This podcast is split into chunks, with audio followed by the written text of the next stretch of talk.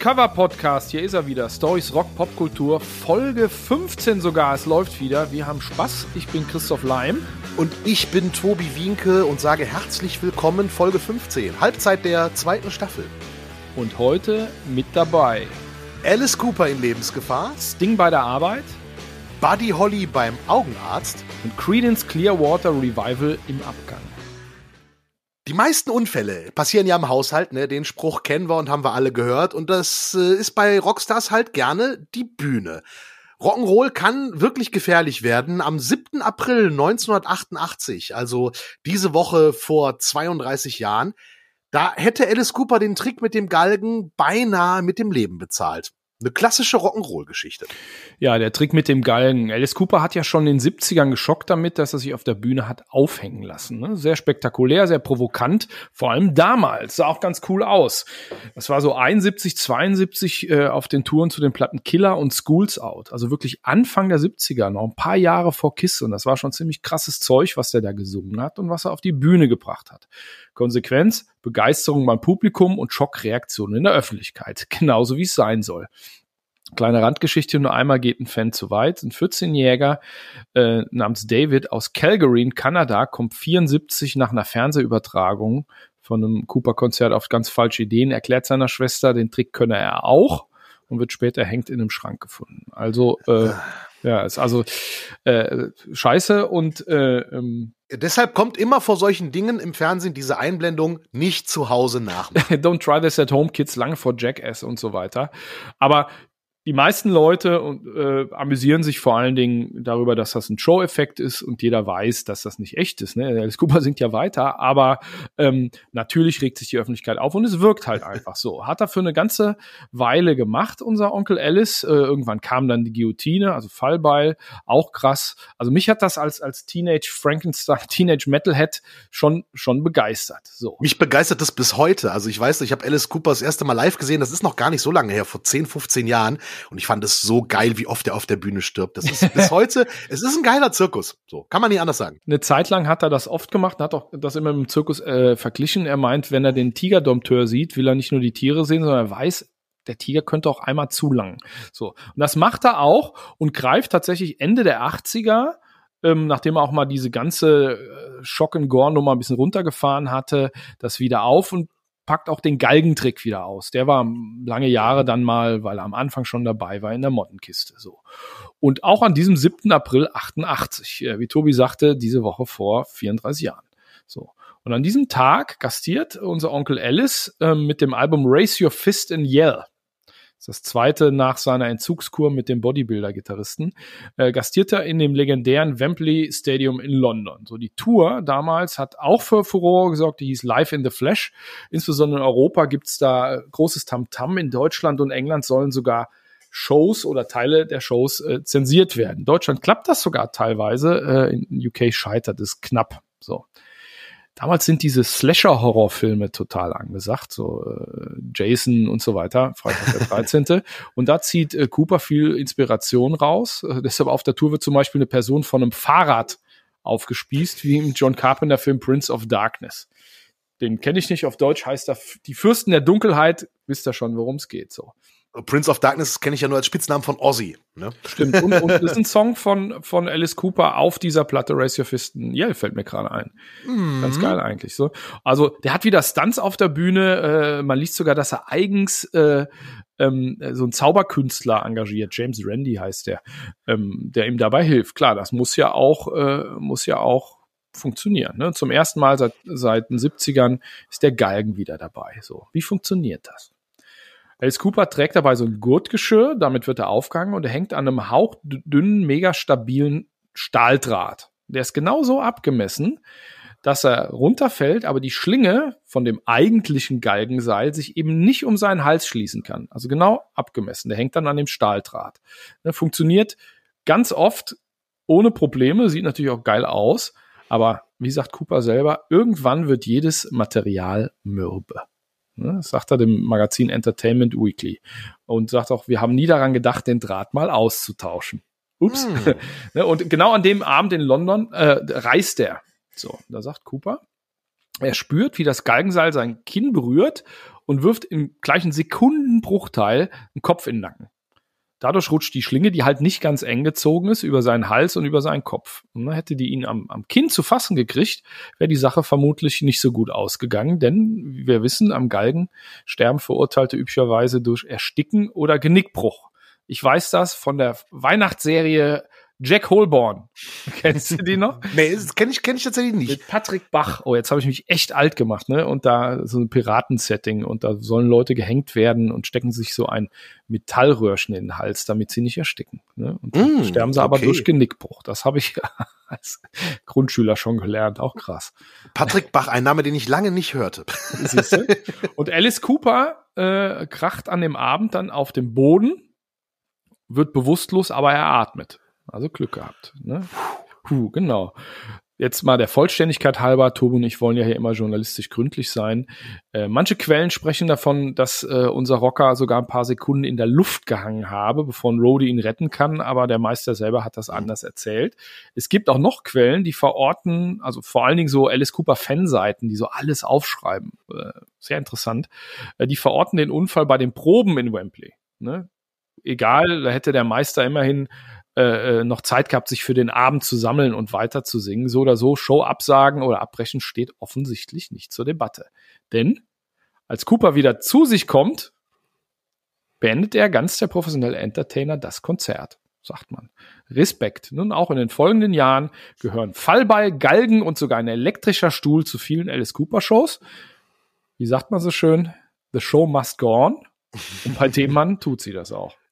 Ja, Unfälle gehören ja dazu. Der Alice Cooper, der sagt ja seinen Bandleuten auch immer wieder, ihr werdet die Welt sehen, ihr werdet bezahlt und ihr werdet Wunden nähen lassen müssen. Ja, den, den Spruch finde ich total geil. Ja. ja, mega, mega gut. Und äh, ja, Alice Cooper, also wie gesagt, live gesehen und der ist, glaube ich, fünfmal bei dem einen Konzert gestorben, beim anderen sechsmal.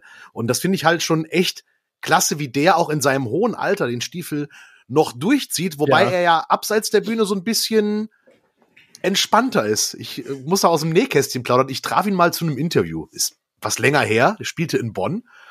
Und äh, der Manager holte mich dann im Hotel in der Lobby ab und wir fuhren hoch in Alice Coopers Hotelzimmer. Suite wahrscheinlich. Ja, es war eine Suite, richtig. Also es war jetzt kein Einzelzimmer. Nein, es war eine Suite. Und äh, ich wurde dann reingelassen in die Suite und da saß Alice in seinem Sessel, schlafend. Neben ihm eine Dose Cola Light koffeinfrei im Fernsehen lief Fußball. Es war, glaube ich, Fußball-EM oder sowas. So, und dann wurde Alice wach. Wir machten ein Interview. Eigentlich waren irgendwie zehn Minuten oder 15 angesetzt. Wir plauderten fast eine Stunde. Cool. Und der war einer der nettesten, höflichsten, feinsten Gentlemen, äh, die man sich vorstellen kann. Und der machte damals noch Werbung für so einen Elektromarkt.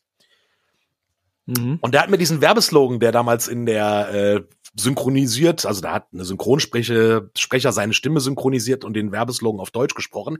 Den hat er mir als Klingelton ins Handy eingesprochen. Den hatte ich jahrelang danach als SMS-Ton seiner Zeit, äh, äh diesen, diesen Werbespruch von ihm. Und der war wirklich, der war richtig, richtig nett. Vorband waren wie Other, da war man dann auch Backstage zusammen. Also okay. wirklich ein sehr netter, höflicher Gentleman. Also cooler Typ, möchte ich gerne noch mal treffen. Kann ich absolut bestätigen und da denke ich mir, das erzähle ich auch bei dieser äh, bei der Rockstories Live Show öfter.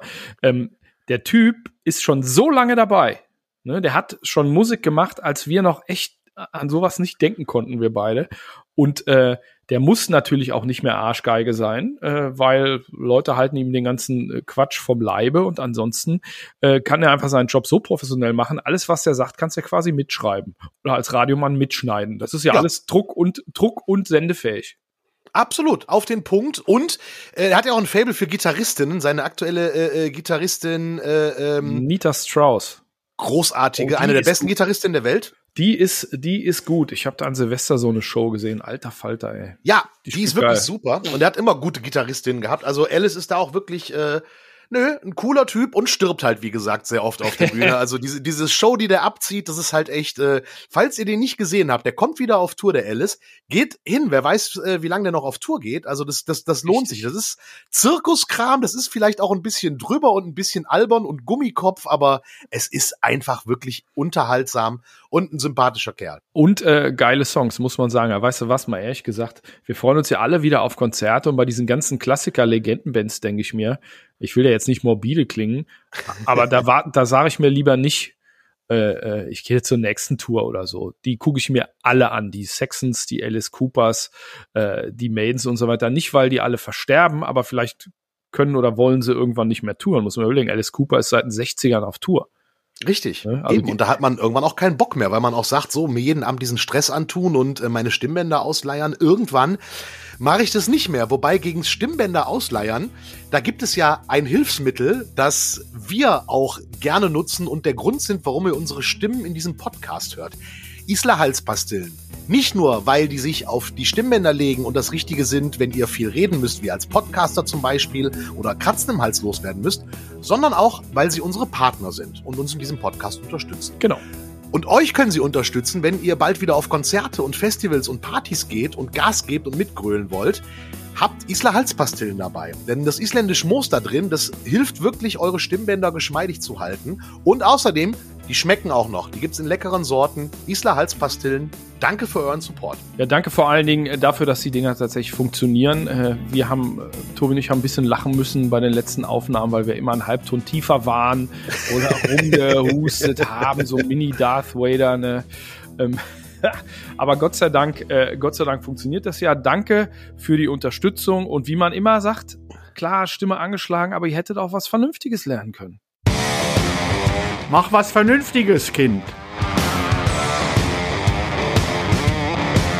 Und da erzählen wir euch ja jede Woche, was die Rockstars denn Vernünftiges gemacht haben. Entweder vor der Karriere, währenddessen oder danach. Und diesen Satz, mach was Vernünftiges, Kind, den übrigens mein Papa eingesprochen hat, den hört ja jeder, der irgendwie mit Musik zu tun hat. Ähm, vielleicht hat es auch der Mann gehört, über den wir heute sprechen.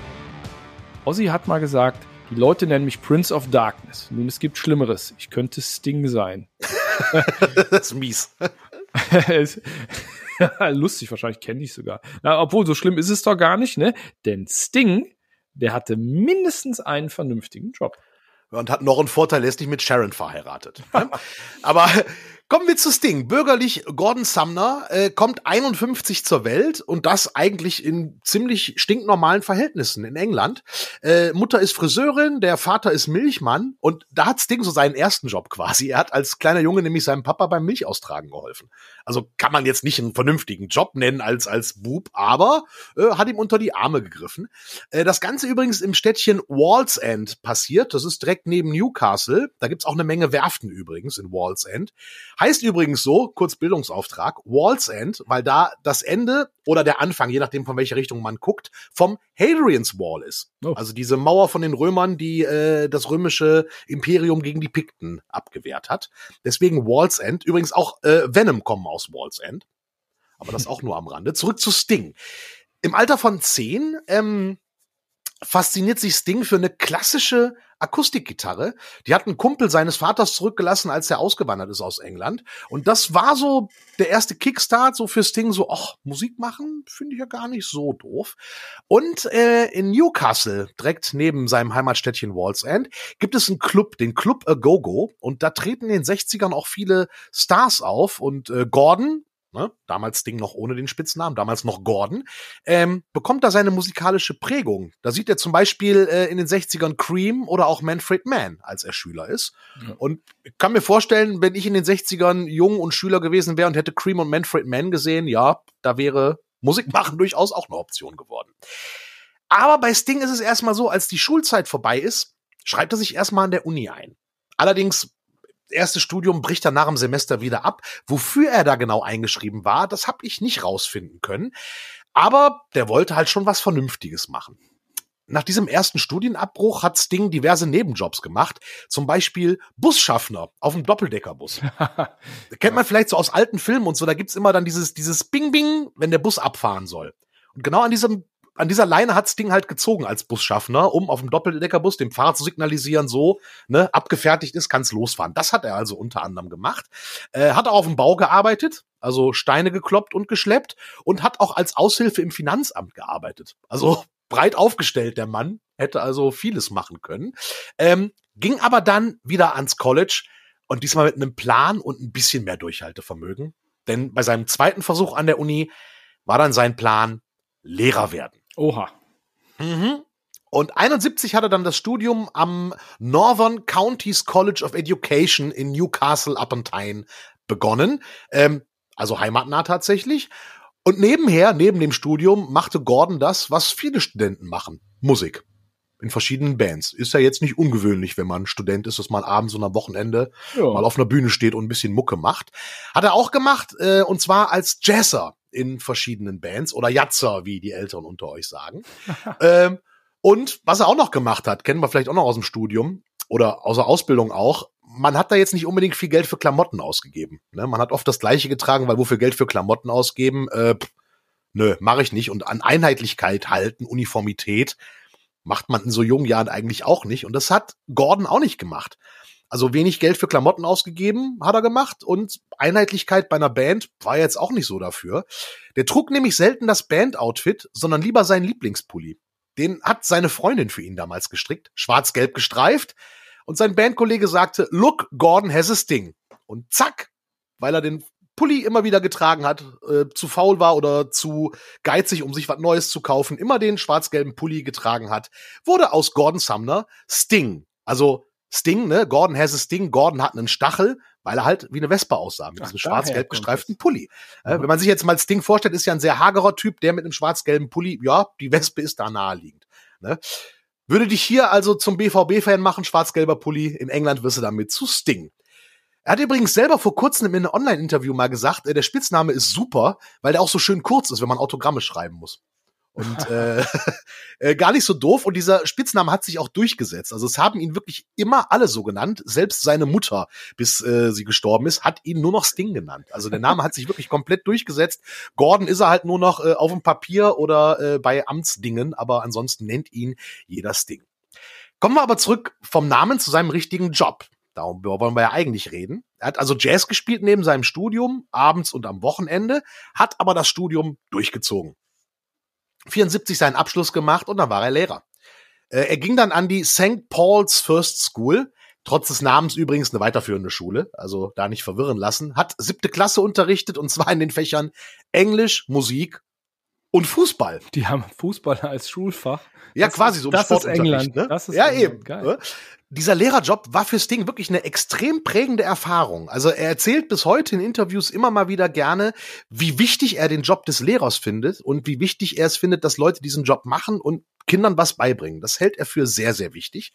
Und hinzu kommt, dass er, auch wenn er den Job nur zwei Jahre gemacht hat, eine sehr gute Bindung an seine Schüler hatte und sich da sogar dran erinnern konnte. Letztes Jahr nämlich, da hat er online sein Beileid bekundet bei Instagram und zwar einem seiner Schüler. Und das war dann in der Zeit zwischen 74 und 76, also auch schon eine Weile her. Aber einer seiner Schüler ist letztes Jahr verstorben und Sting hat sein Beileid ausgesprochen und diesem Schüler bedacht. Da also konnte sich erinnern an, an Ja. Schüler, f- an ein Kind von da. Das ist cool. Richtig, ja. Lag vielleicht auch daran, Sting ist ja öfter immer noch in Newcastle auch unterwegs und geht zum Fußball und der Schüler ist auch äh, da geblieben sozusagen und da hat man sich auch noch mal getroffen. Aber wirklich dieses Lehrerding, ähm, wobei Sting von sich selber sagt, dass er sich nicht für einen guten Lehrer hält. Denn er hat den Kids ja eigentlich nur beigebracht, was er selbst mochte. Ne? Musik, Poesie und Fußball. So. Äh, Das äh, sieht er selber so, aber wie gesagt, selbst der Schüler hat da wohl noch eine gute Erinnerung gehabt. Da gibt's auch so ein Foto, wie die sich später noch mal getroffen haben und so. Also war die Zeit doch etwas prägender. Aber die Lehrerkarriere war dann nur für zwei Jahre. Er machte nämlich auch als Lehrer weiter mit Jazzmusik in Kneipen rund um Newcastle. Und eines Abends saß im Publikum jemand namens Stuart Copeland, Schlagzeuger von Beruf her, sah Sting bei einem Auftritt in Newcastle. Man sprach nach dem Auftritt na miteinander, war auf einer Wellenlänge. Kurze Zeit später ging Sting mit nach London, hing den Lehrerjob an den Nagel und gründete mit Stuart Copeland und Andy Summers 1977 eine Band namens The Police. Ja, und der Rest ist Geschichte. Ja. Und eine der erfolgreichsten äh, Bands, die haben, um es mal auf Deutsch zu sagen, ein Schweinegeld verdient, schweinegeile Songs gemacht und, äh, und äh, coole Platten. Mhm. Und der war Lehrer so richtig ordentlich. Mich beeindruckt, dass er sich da noch erinnern kann. Äh, Das ist irgendwie geil. Schon vor, du gehst in deinem Heimatort zum, äh, zum Fußball irgendwie, isst eine Bratwurst und dann steht dein alter Lehrer da, der aber gleichzeitig internationaler Rockstar ist. Sagst du dann, hello Mr. Sumner, nice to see you here? Oder sagst du, Sting Digger, was geht? Wahrscheinlich hat er Mr. Sumner gesagt, denn tatsächlich diese, diese, Kon äh, diese, diese Todesanzeige bei Insta hat er mit Mr. Sumner unterschrieben. Das, das fand ich auch sehr süß irgendwie. Also Charmant. ist das doch irgendwie doch sehr charmant und äh, ich habe dieses, dieses Online-Interview, wo Sting da auch so ein bisschen drüber erzählt, über seinen Spitznamen. Also scheint ein netter Typ zu sein. Ich habe ihn nie getroffen, Sting, aber äh, den hätte ich, glaube ich, schon gern als Lehrer gehabt. Und Police, Leute, hört Police-Songs. Und zwar nicht nur die Hits, die ihr alle kennt, hört mal die ganzen Alben. Das ist echt auch erstaunlich richtig guter Kram. Ja, das, das stimmt so. Klassiker for a reason, sage ich immer. Ja. Ja. Und da war ja immer so ein bisschen das Ding bei Police, ne? Ist das jetzt Punk? Ist es New Wave? Das war ja immer so ein bisschen die, die Frage oder ist manchmal auch noch die Frage. Aber zu unserer nächsten Story, da ist so ein bisschen Punk die Basis, denn eine berühmte Punkband aus Berlin, aus Berlin, äh, hat mal eine Frage gestellt. ähm, wo ist Buddy Hollys Brille jetzt? Ja, die Frage kennen Leute aus unserer Altersgruppe natürlich sehr gut. Genau, richtig. Und 85 kam der Song Wo ist Buddy Hollys Brille jetzt? Und ja, wo ist die Brille von Buddy Holly? Ja, aber von? Song von, na, Die Ärzte. aus Berlin. Genau. Aus Berlin. Ja, Aus Berlin. Und also, aber wo ist denn die Brille? Wo ist die Brille von Buddy Holly? Mittlerweile ist sie tatsächlich gefunden. Das heißt, der Song, ähm, hört ihn trotzdem weiter, aber äh, ihr könnt sagen, wo sie ist, wenn ihr diese Story zu Ende gehört habt.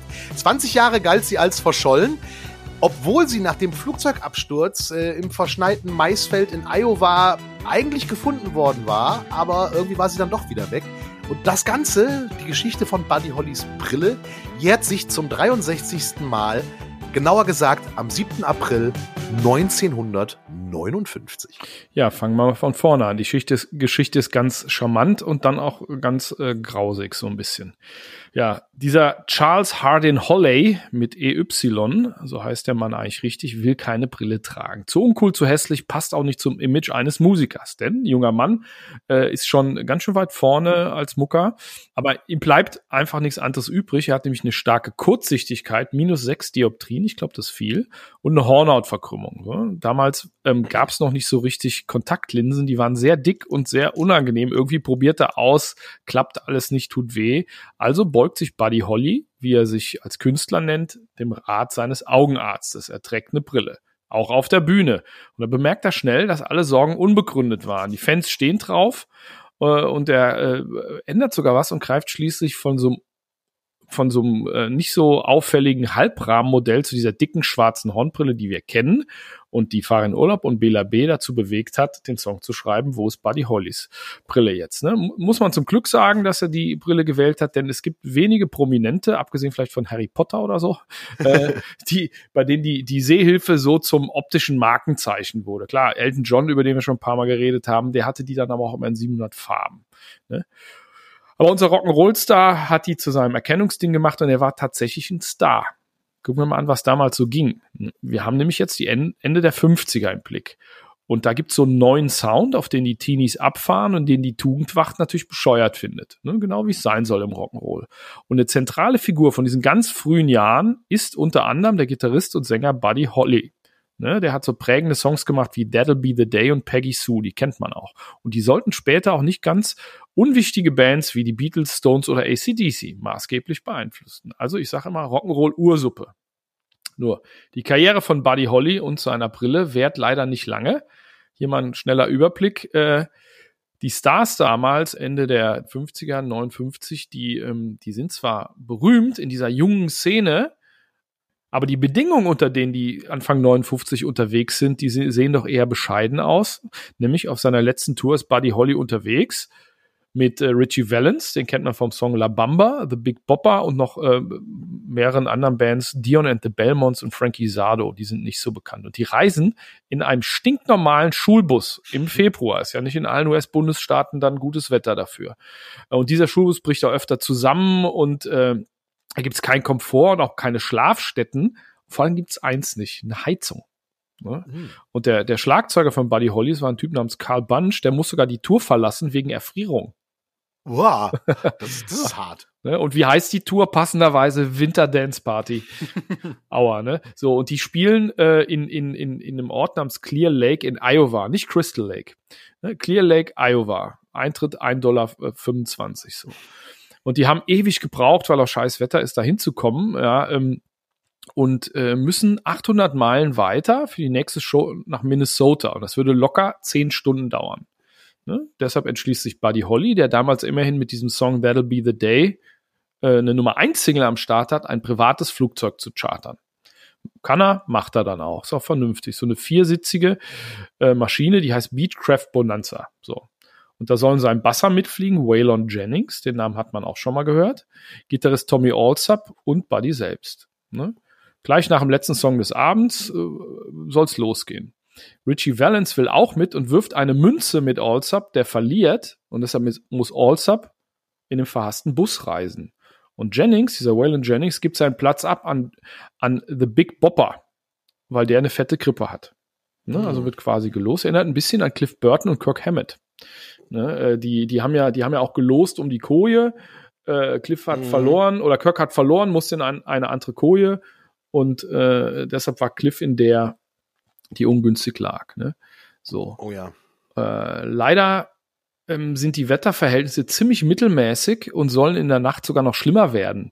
Nur diese wichtige Information fehlt dem Piloten. Das ist ein 21-Jähriger, Roger Peterson heißt er. Kriegt so standardmäßig Fluginformationen, das fehlt da. Also hebt er ab, obwohl er gar nicht die, die Erfahrung hat und die Ausbildung, irgendwie ohne äh, Instrumente zu fliegen, auf Sicht sozusagen. Und so um eine Uhr morgens, gar nicht lang nach dem Start, kracht die Maschine dann in ein Maisfeld nördlich von Mason City. So. Mhm. Buddy Holly, Richie Valens, The Big Bopper und der Pilot Peterson sind sofort tot. Erst gegen 5 Uhr morgens äh, wird dieses Flugzeug vermisst und als vermisst gemeldet. Um 9 Uhr macht sich der Besitzer mit seiner eigenen Maschine auf, äh, auf sucht die, wird auch fündig. Und da gibt's auch Fotos im Netz, die sind nicht so lustig. Also diese Beechcraft, kleines Flugzeug, ist komplett zerstört und die Musiker sind aus dem Cockpit geschleudert worden. Das sieht richtig finster aus. Die liegen dann auch da im Schnee. Ne, die waren alle so um die 20, 22. Krass. Und damit erlebt die junge Rock- und Popgeschichte ihre erste Tragödie.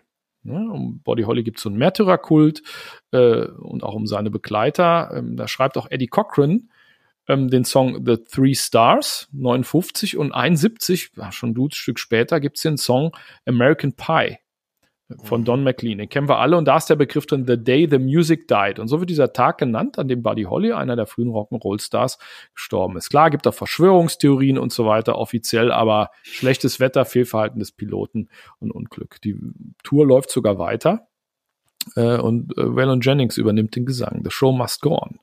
So. Aber was jetzt mit der Brille? So. Mhm. Zwar werden die Trümmerteile ähm, äh, an Folgetagen eingesammelt, doch die Brille von Buddy Holly bleibt verschwunden. Anders als im Die Ärzte-Song wird der junge Musiker also nicht damit begraben. Ne, das, das singen die ja. So, erst 21 Jahre später, Februar 1980, durchsucht ein Sheriff äh, in der Gegend alte Unterlagen und steht auf ein, stößt auf einen hellbraunen Umschlag.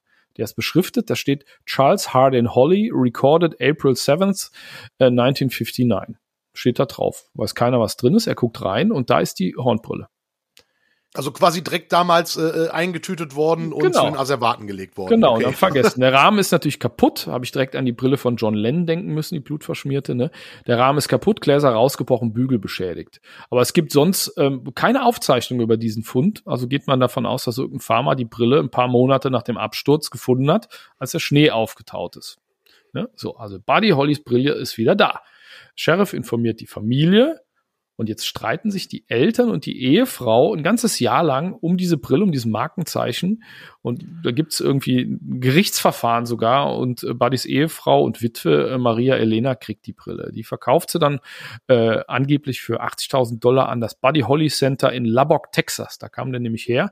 Und bis heute liegt sie dort in einer Vitrine. Und da ist, lieber Farin, lieber Bela, Buddy Hollys Brille jetzt. Das heißt, wenn ihr den Song auf irgendeiner 80er-Party oder so hört, könnt ihr sagen, äh, in Lubbock, Texas, in der Vitrine.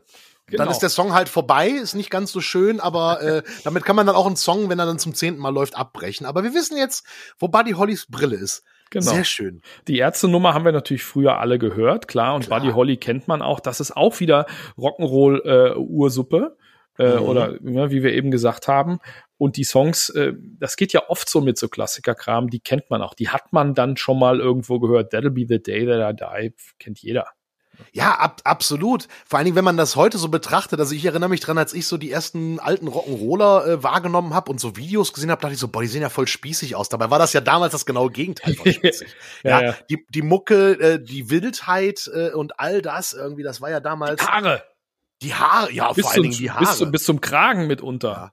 Und äh, Elvis Hüftbewegung, Menschenskinder, was waren das für Skandale? Gut, heute natürlich alles belächelbar, aber so war das damals. Und äh, also gerade gerade Buddy Holly und Buddy Hollys Brille ist schon krass. Da haben ja auch Weezer haben das ja auch quasi äh, thematisiert. I look just like Buddy Holly. Da ging es ja glaube ich auch um, Stimmt. um die Brille.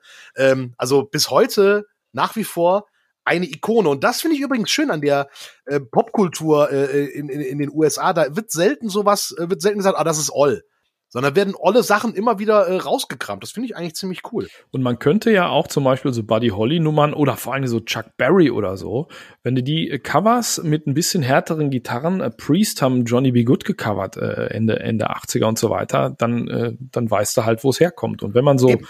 ne, wenn du Angus Young fragst, der äh, steht natürlich total auf sowas. Ne? Das ist ganz klar. Ja, heute haben wir, haben wir ein bisschen so eine, eine Episode mit viel Historie, was ich am Rock'n'Roll ja auch immer interessant finde. Denn äh, wir gehen ja noch mal ein Stück zurück, nicht wahr?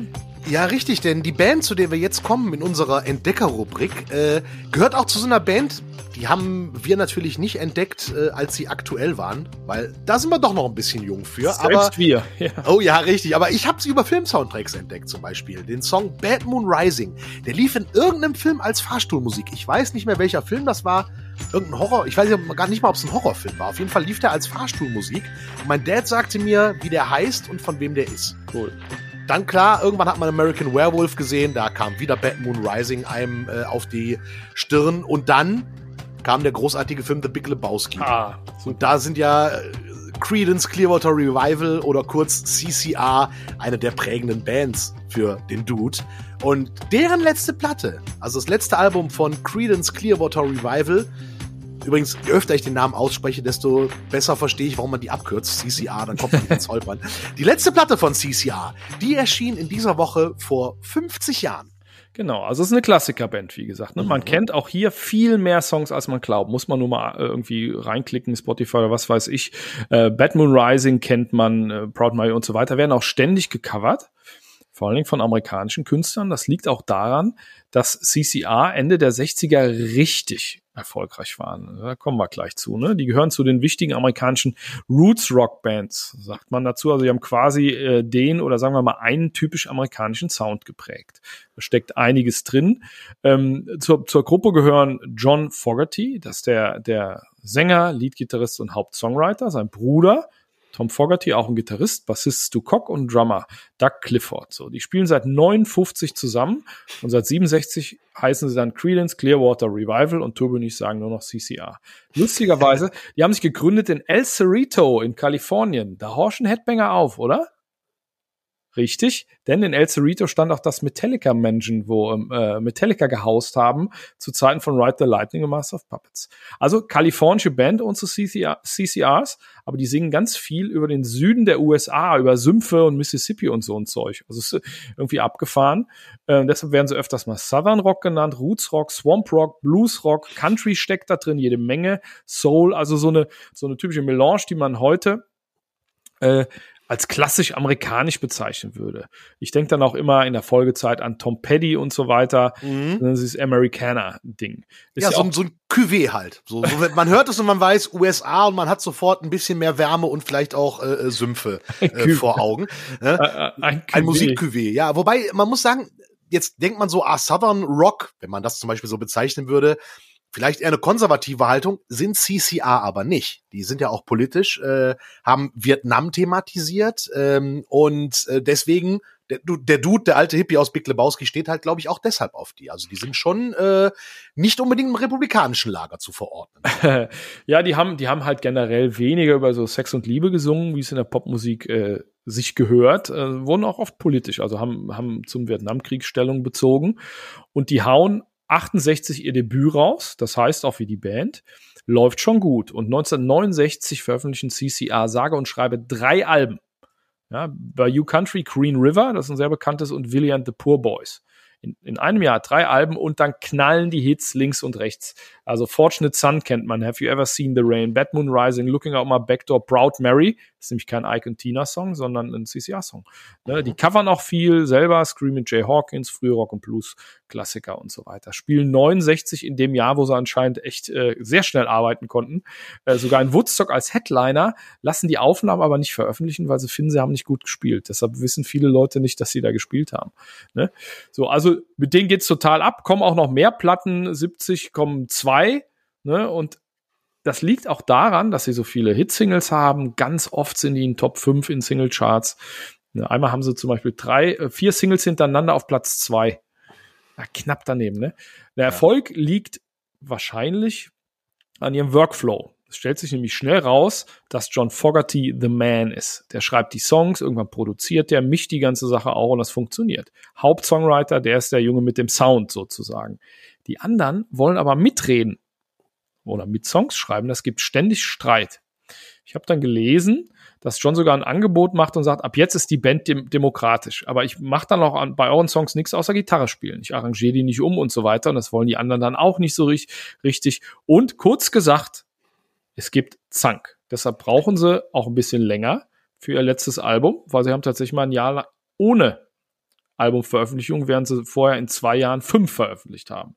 Ne? Ja. So, also es gibt richtig Zank, auch unter den beiden Brüdern, John und Tom. Genau, und dieser Zank führt dann dazu, dass Tom die Band verlässt. Also Tom Fogerty steigt bei Credence Clearwater Revival aus und zurück bleibt dann das Trio. Man hat überlegt, ob man Tom ersetzt, aber man entscheidet sich dann, wir bleiben zu dritt zurück. Also John Fogerty, Schlagzeuger Doug Clifford und Stu Cook am Bass. Und dann kommt noch mal dieses demokratische Ding, was John vorgeschlagen hat, vor. Und zwar für das neue Album Mardi Gras. Da versuchen sie das Neue, nämlich die Demokratie. Und es wird beim Album Mardi Gras so, es sind zehn Songs auf dem Album und davon sind jeweils drei Songs von den jeweils noch drei verbliebenen Mitgliedern von CCR. Also jeder trägt drei Songs bei. Äh, man hilft sich ein bisschen aus. Also John Fogerty spielt auch bei den beiden Songs der anderen Gitarre, mhm. aber hält sich sonst zurück. Und äh, der zehnte Song übrigens ist äh, ein Cover. Hello Mary Lou. Ist ja ein schön mehrstimmiger Song, da singen auch alle drei dann mit. Ähm, und ähm, ja, die anderen Songs werden auch von den anderen dann jeweils gesungen. Also du hast drei Sänger auf dem Album. Ja, also klingt auch echt ein bisschen anders dann wahrscheinlich. Genau, richtig. Und dieser demokratische Ansatz, der vielleicht gar nicht so doof ist, der wird damals völlig zerrissen. Die Kritiker sagen, oh, das Album wirkt ja gar nicht einheitlich.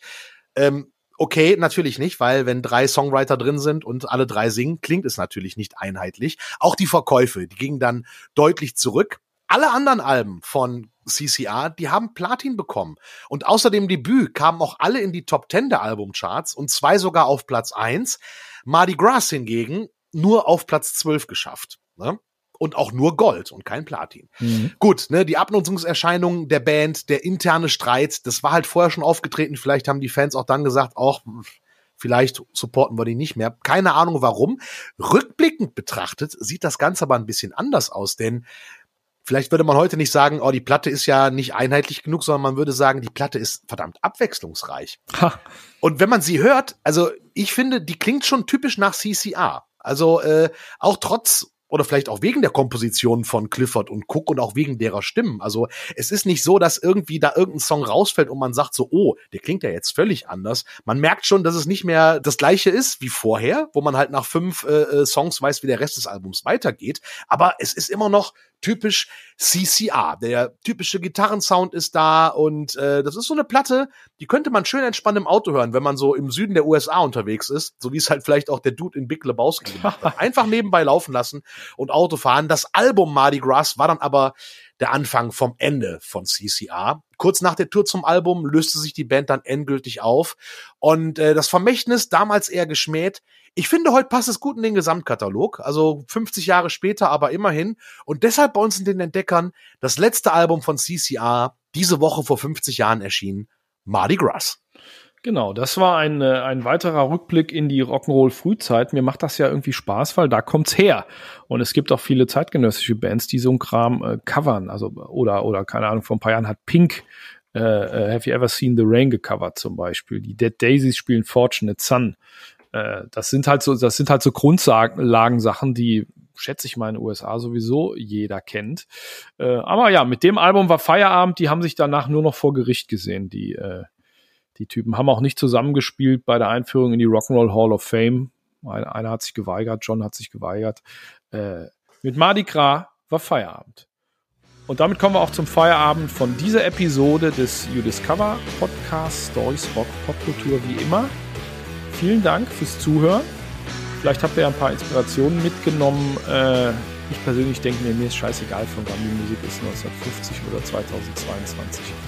Her damit, wenn es gut ist. Eben, wenn es eine Story gibt, erzählen wir sie und egal wie alt der Song ist, es gilt auch in dieser Folge des Podcasts wie immer, ein guter Song ist ein guter Song ist ein guter Song.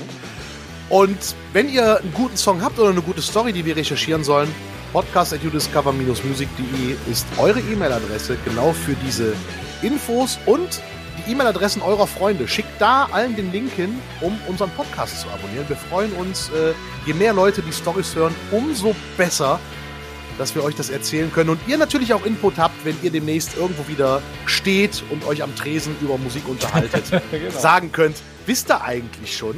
Fachwissen. Fachwissen von Christoph Leim und Tobi Winke. Danke fürs so. Zuhören. Bis bald. Dankeschön. Tschüss. Tschüss.